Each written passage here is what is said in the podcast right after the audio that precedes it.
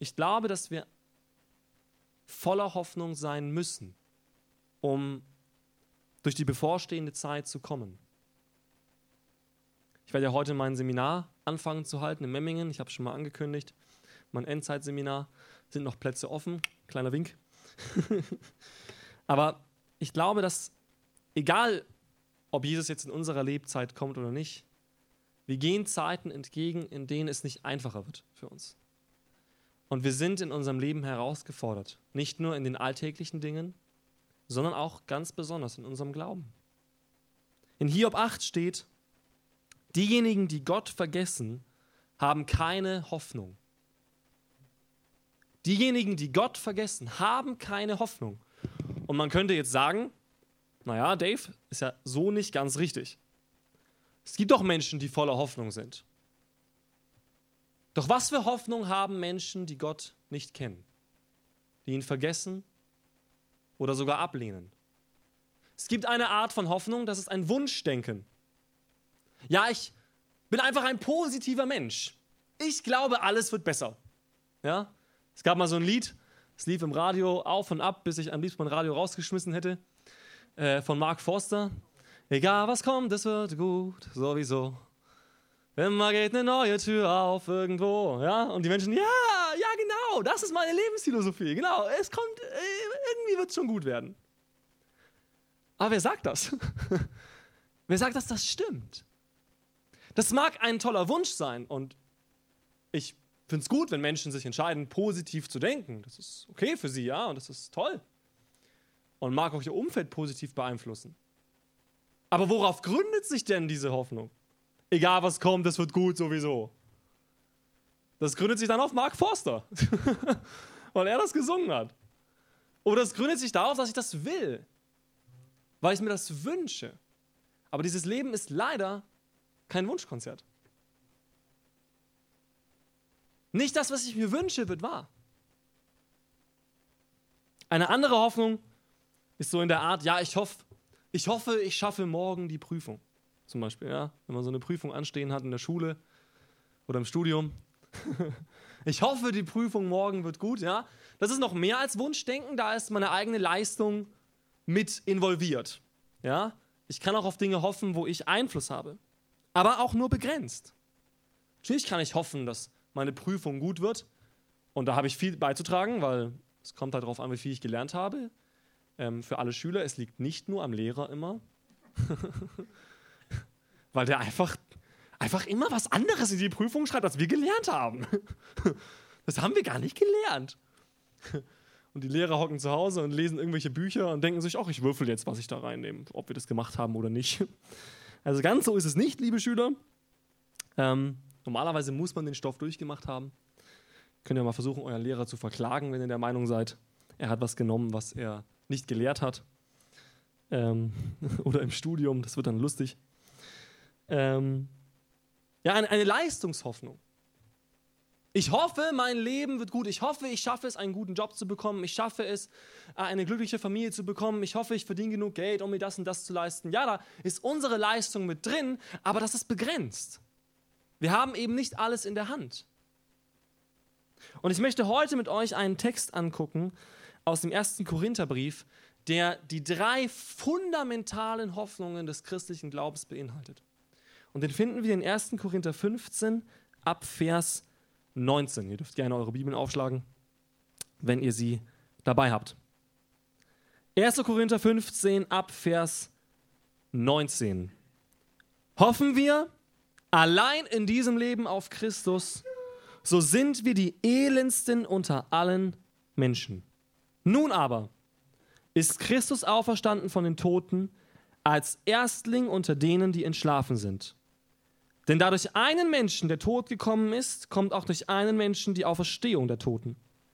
Denn wie sie alle in Adam sterben, werden sie in Christus lebendig gemacht werden. Jeder aber in seiner Ordnung. Als Erstling Christus. Danach, wenn er kommen wird, die, die Christus angehören. Danach das Ende. Wenn er das Reich Gott, dem Vater, übergeben wird, nachdem er alle Herrschaft und alle Macht und Gewalt vernichtet hat. Denn er muss herrschen, bis Gott ihm alle Feinde unter seine Füße legt. Der letzte Feind, der vernichtet wird, ist der Tod. Diesen Text möchte ich euch sehr ans Herz legen, den euch wirklich zu merken, irgendwo aufzuschreiben, an euren Kühlschrank, keine Ahnung. Denn dieser Text beinhaltet die Hoffnungen, auf die sich die Christen seit über 2000 Jahren berufen. Und die erste Hoffnung ist die Auferstehung der Toten. Er sagt, Christus ist der Erste unter den Auferstandenen der Toten. Dazu muss ich kurz etwas erklären, weil manche fragen sich dann, ja wie? Es gab doch schon im Alten Testament Auferstehung der Toten. Ich meine, Jesus selbst hat doch Lazarus von den Toten auferweckt, bevor er selbst auferstanden ist. Also er ist noch nicht der Erste, der von den Toten auferstanden ist. Aber er ist der Erste, der von den Toten auferstanden ist, der lebendig geblieben ist. Darum geht es hier. Er ist der Erste, der von den Toten auferstanden ist und diesen Tod nie wieder gestorben ist.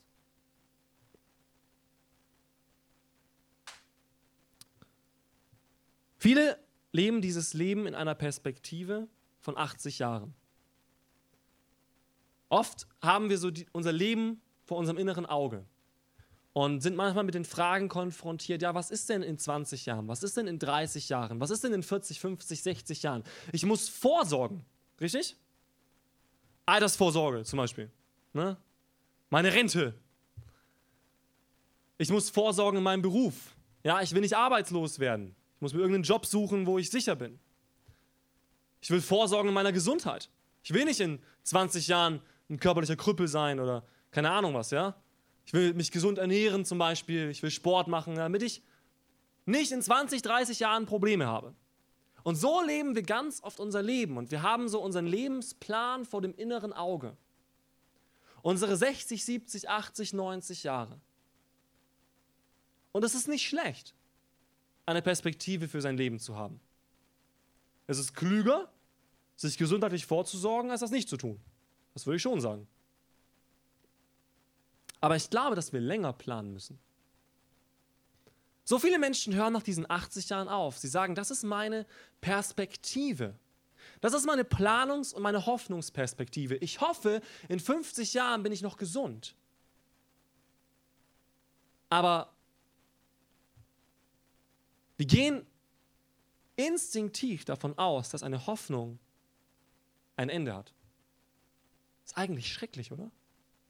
Dass Menschen einen Lebensplan haben, in dem sie sagen, meine Hoffnung hat ein Ende. Und ich glaube, dass Hoffnung kein Ende hat. Dass Hoffnung trägt bis in die Ewigkeit. Ich weiß nicht, wer von euch gerne Filme guckt. Es gibt ja immer wieder, auch in den letzten Jahren besonders, kommen immer wieder ins Kino. Kino, falls euch das nichts mehr sagt, nach Corona, ist so ein Gebäude, da geht man rein, um Filme zu gucken. Ähm, ähm, es gibt immer wieder so Filmreihen, besonders im, im Jugendfilmbereich, die rauskommen. Da hat man so eine Geschichte und dann entscheiden sich die Filmmacher, wir dehnen das jetzt auf auf mehrere Filme. Ähm, zum Beispiel die Tribute von Panem. Weiß nicht, wer hat das gesehen? Tribute von Panem. Okay, gut, ein paar. Was gab es noch so? Äh, die Bestimmung, glaube ich, das war auch so eine Filmreihe von so Jugendbüchern. Wer hat das gesehen? Okay, jetzt kommen wahrscheinlich immer dieselben Leute. gehen, wir, gehen wir ein bisschen zurück. Oh, wer, wer hat Star Wars geguckt? Das ist so mein Herzblut. Okay. Wenn ihr euch jetzt öfter meldet, sollt ihr euch über eure Zeiteinteilung Gedanken machen. Bin ja selber schuld, ich habe auch alles gesehen. Und in, in diesem Film rein gibt es ein Mittel, ähm, das gerne eingesetzt wird. Das nennt sich Cliffhanger. Ich frage jetzt nicht, wer diesen Begriff kennt. Cliffhanger. Cliffhanger bedeutet folgendes. Du hast einen Film, zum Beispiel der erste Teil von einem Film, ja, und der Film hat kein wirkliches Ende sondern der Film endet mit einem Problem. Das macht man deshalb, damit die Leute den nächsten Film wieder gucken. Ähm, so ein kleiner Taschenspielertrick gibt es natürlich auch bei Büchern, ja, nicht nur bei Filmen. Ähm, und man will, dass die Leute eben den nächsten Film gucken und den nächsten Film und deswegen hört man einen Film so auf, dass das Problem nicht gelöst ist. Das nennt sich Cliffhanger, eben von diesem, ich hänge an der Klippe und man weiß nicht, fällt er jetzt runter oder wird er gerettet. Ähm, Diese Filmreihen basieren oft auf Büchern, habe ich gesagt. Also die ganzen Filmreihen, die da rausgekommen sind, das waren eigentlich Bücher. Äh, das Dreiste, was gemacht wurde, war, die haben den Hobbit verfilmt. Und das ist halt ein Buch und das ist nicht mal dick, das Buch. Und den haben, glaube ich, drei Filme? Drei Filme draus gemacht. Also das war echt dreist. Ähm, auf jeden Fall, die Bücher kommen vorher raus meistens. Und wer die Bücher also schon gelesen hat, wird von Cliffhanger nicht mehr beeinflusst. Ne? Der schaut sich diesen Film an und er hört auf, ganz spannend und mit einem Problem und der das Buch gelesen hat, weiß, na gut. Ich weiß ja schon, wie es ausgeht. Das heißt, diese Unsicherheit nach diesem Film, ja, oder diese Erwartung, ich muss den nächsten Film gucken, weil ich weiß ja nicht, wie es weitergeht, gilt für Bücherleser nicht. Und das möchte ich jetzt mal geistlich beurteilen. Für, für die Bücherleser gibt es keine Cliffhanger in unserem Leben. Für diejenigen, die die Bibel lesen, gilt, sie wissen, wie es ausgeht. Ist das nicht cool? Wir wissen genau, wie es am Ende ausgeht. Das sagt uns Gott nämlich. Er sagt nicht, wie jedes seiner einzelnen Probleme ausgeht. Okay. Aber das Ende wird in der Bibel gespoilert. In Filmsprache. Also vorhergesagt. Es gibt keine Ungewissheit für uns. Das ist, das ist doch eine große Hoffnung. Viele Menschen beschäftigen sich mit den Sicherheiten dieses Lebens und versuchen dieses Leben zu planen.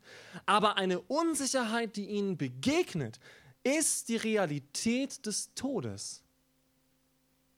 Denn viele, viele Menschen wissen nicht, was dann passiert.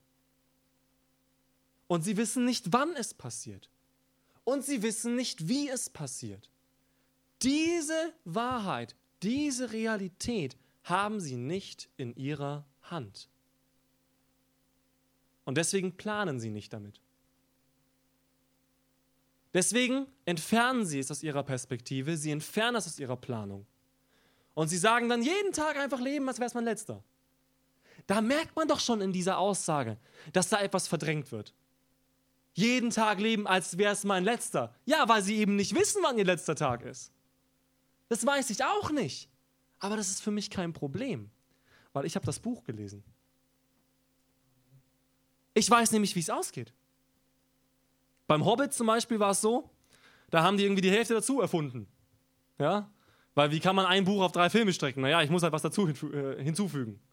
Okay, ich habe diesen Film geguckt, ich habe das Buch vorher gelesen und ganz viele Sachen in diesem Film kannte ich nicht, wusste ich nicht. Aber ich fand diesen Film dann auch nicht so spannend, obwohl da neue Dinge drin waren. Weil ich wusste, die Grundgeschichte ist gleich. Okay, gibt es halt ein paar neue Konflikte, ein paar neue Personen, gut, aber am Ende weiß ich, wie es ausgeht. Ja? Wir wissen nicht jeden Konflikt unseres Lebens vorher. Wir wissen nicht jedes Problem unseres Lebens vorher. Aber wir wissen, dass es eine Hoffnung gibt. Nämlich, dass wenn Jesus auferstanden ist, auch wir nach dem Tod auferstehen werden. Wir werden auferstehen. Der Tod ist nicht das Ende. Ist das nicht eine krasse Hoffnung? Und damit müssen wir planen. Versteht ihr? Nicht wissen. Ja, okay, ich weiß natürlich. Ne? So. Damit zu planen. Denn das erleichtert meine Planung ungemein. Weil ich nicht alles in dieses Leben packen muss. Weil ich nicht alles hier reinquetschen muss und sagen muss, ich muss hier möglichst viel mitnehmen. Weil danach gibt es nichts mehr. Nein, danach gibt es eine Auferstehung. Das Interessante ist, unser Ende geschieht ja mit dem Verfall unseres Körpers. Wir sterben nicht an seelischen Ursachen oder an geistlichen Ursachen, sondern in diesem Leben sterben wir an körperlichen Ursachen. Auch wenn es vielleicht im Zusammenhang hängt mit seelischen Dingen oder geistlichen Dingen, ja. Ein Herzinfarkt kann natürlich auch durch äußere Einflüsse entstehen, ja. Aber im Endeffekt ist es unser Körper, der den Geist aufgibt. Ne? Das ist eine Formulierung, die auch aus der Bibel kommt. Der Körper und der Geist werden getrennt. Der Körper verwest.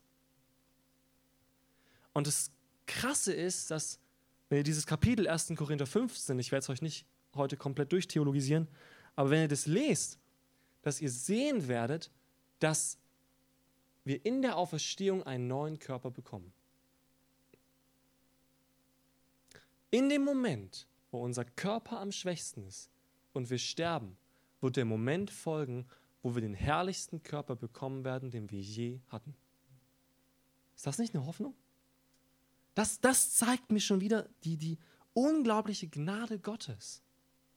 In dem Moment, wo wir am schwächsten sein werden, in dem Moment, wo wir alles aufgeben werden müssen, schenkt er uns etwas Neues, Besseres und Herrlicheres, als wir je hatten. Nun, die Wahrheit ist, jetzt komme ich zum zweiten Punkt, also die erste Hoffnung ist, wir stehen von den Toten wieder auf. Das reicht aber noch nicht. Denn die Wahrheit ist, alle werden von den Toten auferstehen. Egal, was sie glauben. Jeder Mensch, egal was er glaubt, egal wo und wann er gelebt hat, wird von den Toten auferstehen. Aber nicht alle werden ein neues Leben bekommen. Das ist die zweite Hoffnung. Ein neues Leben. Wenn wir schon gerade bei Popkultur sind, Filme und so. Ich bin gar nicht so der Filmfan, obwohl ich tatsächlich merke, ich habe schon sehr viele Filme geguckt. ich, bin eher so, so der, der, der aktive Typ, Videospiele, das ist so mein Ding. Ja? Also wenn mir jemand sagen würde, Film oder Videospiel, würde ich immer Videospiel sagen. Da kann ich selber was machen und da gibt es auch gute Geschichten. Und ich war vor kurzem mal bei einem Kumpel, ein alter Schulkamerad, den ich seit der fünften Klasse kenne, ähm, der jetzt aber in Stuttgart wohnt und ja, wir haben immer noch Kontakt, ganz sporadisch, und der war vor kurzem mal wieder in Memmingen. Und hat gesagt, hey Dave, ich bin Memmingen, komm, lass uns treffen. Und wenn wir uns treffen, dann haben wir das seit der fünften Klasse schon immer so gemacht. Dann wird ein Videospiel rausgepackt und dann wird gezockt. Und äh, er hat ein neues Spiel gekauft, Star Wars. Ich habe vorher gesagt, ich bin absoluter Star Wars-Fan. Ähm, hat gesagt, hey, ich habe das neue Star Wars-Spiel, komm, so, wie in der Schule, lass uns ein bisschen zocken. Ich so, okay, klar, ich muss meine Frau fragen, weil ähm, ich selber darf ein Spiel nicht kaufen. Ähm, nee, nee, ich habe schon die Hosen an, gell? Nicht hier. ich habe mich dafür entschieden, dieses Spiel nicht zu kaufen um meine Ehe zu bewahren.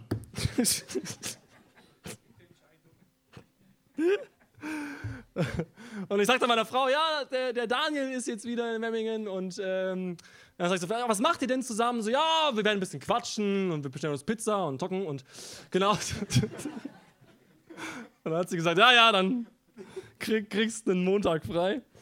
Ähm, dann bin ich zu ihm gegangen und dann hat er mir dieses Spiel gezeigt, ne? Und ich habe schon so in Trailern so gesehen gehabt. Das ist wie dieses Kind, das am Schaufenster steht mit den Süßigkeiten und weiß, ich kann es mir aber nicht kaufen. So habe ich mir dann die, den Trailer angeguckt von diesem Spiel.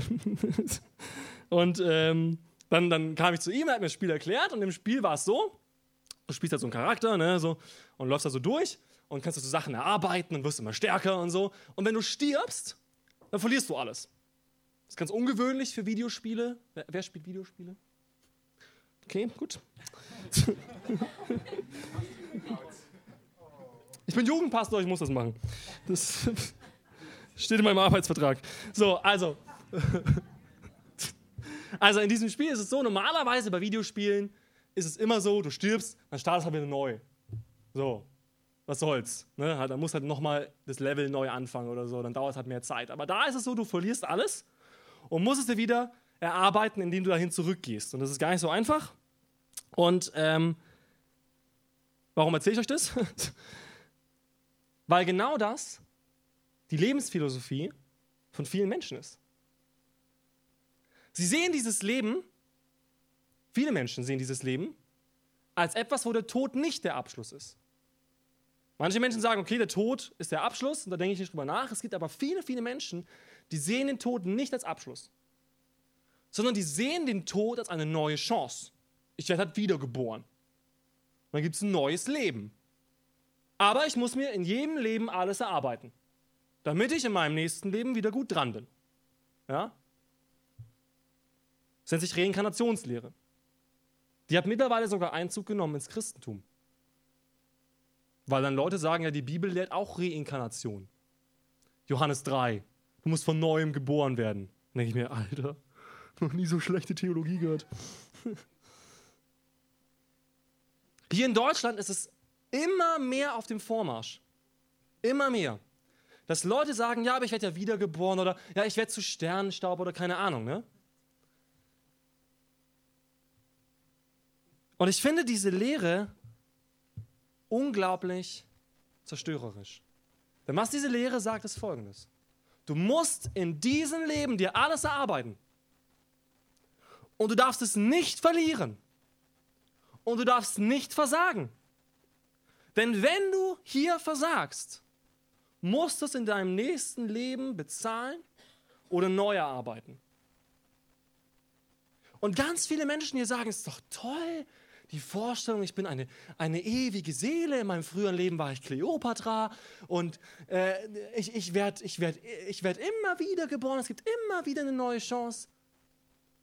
Wisst ihr, woher die Lehre eigentlich kommt? Das kommt aus fernöstlichen Religionen. Zum Beispiel der Buddhismus. Und wisst ihr, was diese Reinkarnation da ist? Eine Strafe. Nicht eine neue Chance, nicht eine Hoffnung, eine Strafe. Der ganze Buddhismus ist darauf ausgelegt, da auszubrechen. Sie wollen eben nicht mehr wiedergeboren werden. Sie wollen nicht mehr leben, weil sie erkennen, dieses Leben ist Leiden, nicht genießen. Und sie erkennen diesen Strudel, auch im Hinduismus, ja, diesen, diesen unglaublichen Strudel von Leistung und von Leistung und von sich hocharbeiten und ich muss irgendwie mein Karma aufbauen und ich muss in eine höhere Kaste geboren werden und ich, und ich muss es irgendwie schaffen, dahin zu kommen in die Erleuchtung. Und dann bin ich frei. Denn dann muss ich nicht mehr leben. Kann ich mich entscheiden. Aber ich muss nicht mehr.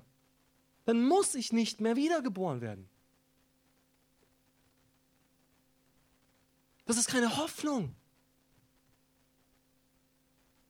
Ein neues Leben zu haben, in dem ich alles erarbeiten muss. Die Hoffnung, die wir haben, ist eine andere. Und ich möchte euch einen Text zeigen aus dem Römerbrief, der da sehr aussagekräftig ist. Römer 8.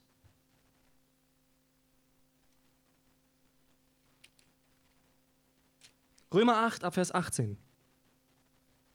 Ich bin überzeugt, dass das Leiden dieser Welt nicht ins Gewicht fällt gegenüber der Herrlichkeit, die an uns offenbar werden soll.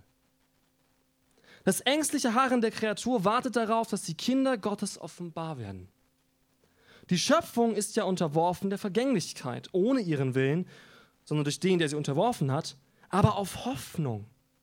Denn auch die Schöpfung wird frei werden von der Knechtschaft der Vergänglichkeit zu der herrlichen Freiheit der Kinder Gottes. Wir wissen, dass die ganze Schöpfung in diesem Augenblick mit uns seufzt und sich ängstet. Nicht allein sie, sondern auch wir selbst, die wir den Geist als Erstlingsgabe haben, seufzen in uns selbst und sehnen uns nach der Kindschaft der Erlösung unseres Leibes. Denn wir sind zwar gerettet, doch auf Hoffnung.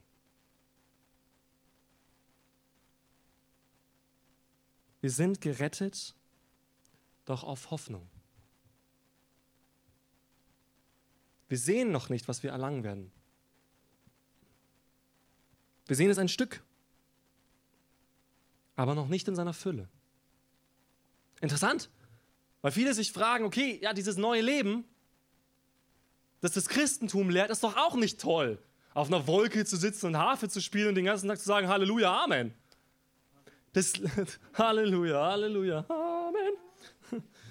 Aber das lehrt die Bibel nicht. Die Bibel lehrt einen neuen Himmel, eine neue Erde, eine erlöste Schöpfung.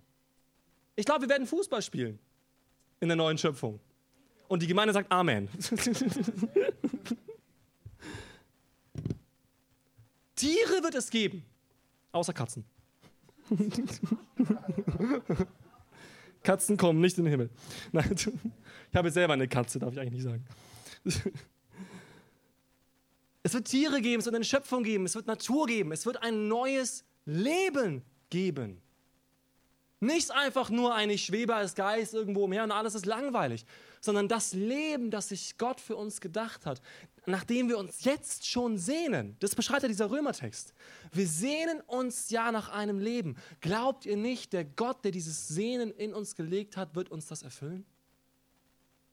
Und nicht uns am Ende verulken ja, und, und uns über den Tisch ziehen und sagen, ja, Pech gehabt, das ist jetzt das, was du bekommst, auf einer Wolke sitzen und dich langweilen.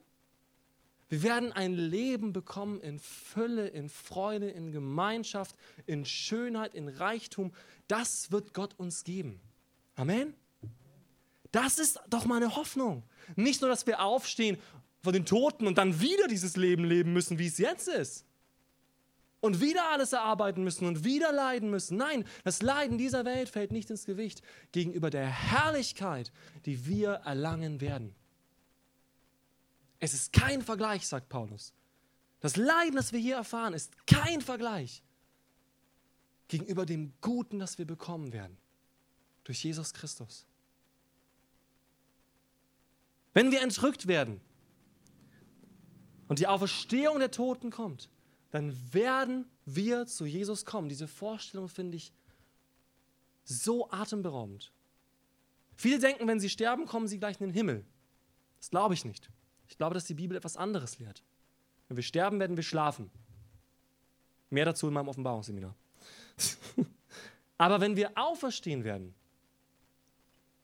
werden wir Jesus sehen vom Himmel kommen. Und wir werden ihm entgegenkommen. Das heißt, wenn du stirbst und du glaubst an den Herrn Jesus Christus, wirst du sterben und schlafen, aber der nächste Moment für dich in deinem Bewusstsein wird sein, dass du Jesus kommen siehst. Er wird dich holen. Und er sagt, ich habe Wohnungen bereitet für euch. Dieses Leben hier ist nur ein Schatten. Das haben schon viele Menschen erkannt. Platon zum Beispiel, ja, griechischer Philosoph, hat auch gesagt, die Realität hier ist nur ein Schatten. Er ging leider nicht weiter. Aber das, was wir hier sehen, ist nur ein Schatten. Das lehrt auch die Bibel. Im Hebräerbrief zum Beispiel. Ein Schatten des Zukünftigen. Und ich glaube, warum dieser Punkt oft bei uns keine Hoffnung auslöst, ist, weil wir zu viel zu verlieren haben weil wir uns an dem Schatten festhalten wollen. Und weil wir nicht bereit sind, uns umzudrehen. Den Schatten sehen wir vor uns, aber wir sind nicht bereit, uns umzudrehen und zu sagen, ich möchte das, was den Schatten wirft. Weil das habe ich ja schon safe, das sehe ich schon, den Schatten sehe ich schon. Das andere sehe ich noch nicht, ich weiß noch nicht genau, ich sehe die Umrisse von diesem Schatten. Ich kann erahnen, ich kann erahnen, was es ist. Aber den Gegenstand an sich, den habe ich noch nicht. Und deswegen halte ich mich lieber an diesem Schatten fest, weil ich den sehe. Ich glaube, gerade wir als westeuropäische Christen haben zu viel zu verlieren. Deswegen sind wir ohne Hoffnung. In diesem Punkt. Deswegen löst das bei uns keine Freude mehr aus. Ja? Ich habe schon öfter darüber gepredigt. Ich habe noch nie erlebt, dass Leute aufgesprungen sind und gesagt haben, ja, genau. Ja, also, wir sind auch von der Mentalität nicht so, also keiner muss das machen. Aber versteht ihr? Wer von euch liest das und wird genauso erfüllt davon wie am Anfang seiner Bekehrung? Ich merke immer wieder, bei mir geschieht da ein, ein Einschlafen. Ich lese das und denke mir, ja, ne, ja, genau, irgendwann habe ich neues Leben neues Leben. Für immer. Genau das Leben, das du dir wünschst, tief in deinem Herzen. Genau die Gemeinschaft, die du dir wünschst, tief in deinem Herzen. Das wirst du bekommen. Als Geschenk. Nicht indem du es dir erarbeiten musst. Nicht indem du nochmal durchleiden musst. Fegefeuer, all dieser Quatsch. Nein, wir werden auferstehen von den Toten und wir werden bei Jesus sein. Für immer. Der dritte Punkt, die letzte Hoffnung. Vielleicht fragt ihr euch, was kann jetzt noch kommen? Es wird keinen Tod mehr geben. Wir werden ein Leben bekommen in Fülle und dieses Leben wird nicht mehr aufhören. Er sagt, der letzte Feind, der vernichtet wird, ist der Tod. Davor sagt er, ne, beim zweiten Punkt, er wird die Herrschaft und Macht Jesus übergeben Jesus wird sie besitzen, bis der letzte Feind vernichtet ist. Und der letzte Feind, der vernichtet wird, ist der Tod, nicht der Teufel. Der Tod. Das ist die unendliche Hoffnung, Wir lesen im selben Kapitel in Vers 55, Tod, wo ist dein Sieg? Tod, wo ist dein Stachel? Wenn wir das aus tiefstem Herzen sagen können, der Tod macht mir keine Angst mehr, denn er wird vernichtet werden, er ist noch präsent, ja. Er ist noch gegenwärtig. Wir erleben es in unserem Leben, vielleicht sogar Tag für Tag, dass wir dem Tod ausgesetzt sind. Aber er wird vernichtet werden. Noch lebt er, aber er hat keinen Stachel gegen uns. Er hat nichts, womit er uns vernichten könnte. Er hat nichts, womit er uns Angst machen könnte. Er hat nichts, womit er uns treiben könnte, sondern er ist unterworfen dem allein wahren Gott. Tod, wo ist dein Stachel? Viele meinen, das Christentum lehrt, dass der Tod nicht wirklich schlimm ist. Nein, genau das Gegenteil ist der Fall. So wie ich es erfahren habe, lehren die meisten anderen Religionen, dass der Tod heruntergespielt wird. Naja, wenn ich in diesem Leben sterbe, was soll's, werde ich ja wiedergeboren. Okay, nochmal eine Chance. Das spielt den Tod herunter. Aber ihr Lieben, der Tod ist eine Realität, die die Bibel sehr, sehr ernst nimmt. Wenn der Hebräerbrief sagt, jedem Menschen ist bestimmt zu sterben, danach das Gericht. Es gibt keine zweite Chance. Das ist die harte Realität. Der Tod in diesem Leben ist der Schlussstrich unserer Entscheidung. Es wird kein, ja, alle werden geläutert und kommen am Ende in den Himmel geben. So wie es das liberale Christentum immer mehr lehrt, so wie es der liberale Islam lehrt, so wie es viele andere Philosophien lernen. Wir kommen alle, alle, alle in den Himmel und hoch die Tassen. Ja? Dem ist nicht so. Auch wenn wir uns das wünschen würden, dass alle Menschen gerettet werden, das ist ein guter Wunsch, denn Gott wünscht sich das auch. Aber ich glaube nicht, dass es geschehen wird. Gott wird die Entscheidung jedes Menschen respektieren weil er ihn schon von Beginn an als sein Gegenüber geschaffen hat, nicht als seinen Sklaven. Der Tod ist eine harte Realität und es ist das größte Problem des Menschen. Nicht der Teufel, der Tod ist das größte Problem des Menschen. Denn von Beginn an sagte Gott, wenn ihr euch von mir entfernt, dann werdet ihr sterben müssen. Das ist die Strafe. Das ist die Konsequenz. Das ist eure Entscheidung. Leben oder Tod. Ich lege euch beides vor, sagt Gott. Fluch und Segen, Leben und Tod. Und ihr dürft entscheiden. Leben hier und Tod später? Oder Tod hier und Leben später? Hier zu sterben, hier mich aufzugeben, um später leben zu können oder mich hier zu verwirklichen, um zu merken, dass ich nur einen Schatten gehalten habe, der mit dem Verschwinden der Sonne erlischt. Den zweiten Tod, den zweiten Tod zu entkommen. Das ist das Geschenk, das Jesus uns gibt. Dem ersten Tod müssen wir begegnen. Ja, vermutlich, außer wir werden entrückt. Werden wir sterben, diesen Tod. Aber das ist nicht das Schlimme. Der zweite Tod, so wie in die Bibel ihn betitelt. Der Tod, an dem die Menschen merken werden, ich bin zwar auferstanden, aber nur, um vor einem Gott zu stehen, den ich nie wollte. Und der mir sagen wird, du hast dich entschieden. Das ist der zweite Tod. Die vollkommene und absolute Entfernung von Gott. Und auch das ist eine Realität, die für jeden Menschen gilt, der nicht erlöst wird durch Jesus Christus. Jeder Mensch. Wir alle waren Sünder. Wir alle waren weg von Gott. Keiner von uns wollte Gott, sondern Gott wollte uns. Darin besteht die Liebe. Nicht, dass wir Gott geliebt haben, sondern dass er uns geliebt hat und seinen Sohn gegeben hat ans Kreuz. uns befreit von der Macht des Todes. Was für eine Hoffnung. Ein Geschenk. Ich muss nicht mehr in Unsicherheit leben. Ich muss nicht in Angst leben. Ich muss nicht in Leistung leben, sondern ich darf jeden Tag wissen. Und wenn das mein letzter Tag sein sollte, so ist das nicht das Ende meines Lebens, sondern ich lebe jetzt schon in Ewigkeit.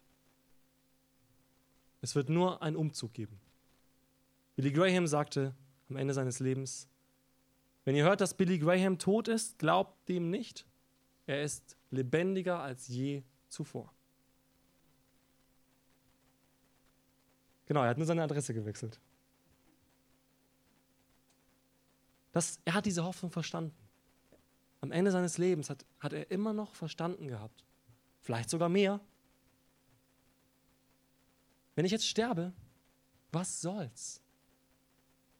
Für mich als Kind Gottes hat der Tod keine Macht mehr. Kein Stachel, keine Angst. Aber wisst ihr, für die Menschen, die Jesus nicht kennen, ist der Tod immer noch dieselbe harte Realität, die er für uns war, bevor wir Jesus kannten. Und ich wünsche mir, dass diese Hoffnung, diese fundamentale Hoffnung uns nicht nur selbst erfüllt. Nicht nur, dass wir wissen, wir werden von den Toten auferstehen, wir werden neues Leben bekommen und wir werden nie wieder sterben sondern dass wir dadurch erfüllt werden, anderen Menschen diese Hoffnung zu geben und zu sagen, da ist Hoffnung für dich, da ist Befreiung für dich, da ist Leben für dich als Geschenk. Das, was du eigentlich brauchst und dir wünscht, das möchte Gott dir geben. Und ich wünsche mir, dass wir, wenn wir das weiter in uns verinnerlichen, erleben werden, wie wir Tag für Tag erneuert werden in unserem Geist, wie Paulus es sagt. Unser Körper wird von Tag zu Tag schlechter, aber unser Geist wird von Tag zu Tag erneuert und hoffnungsvoller. Amen.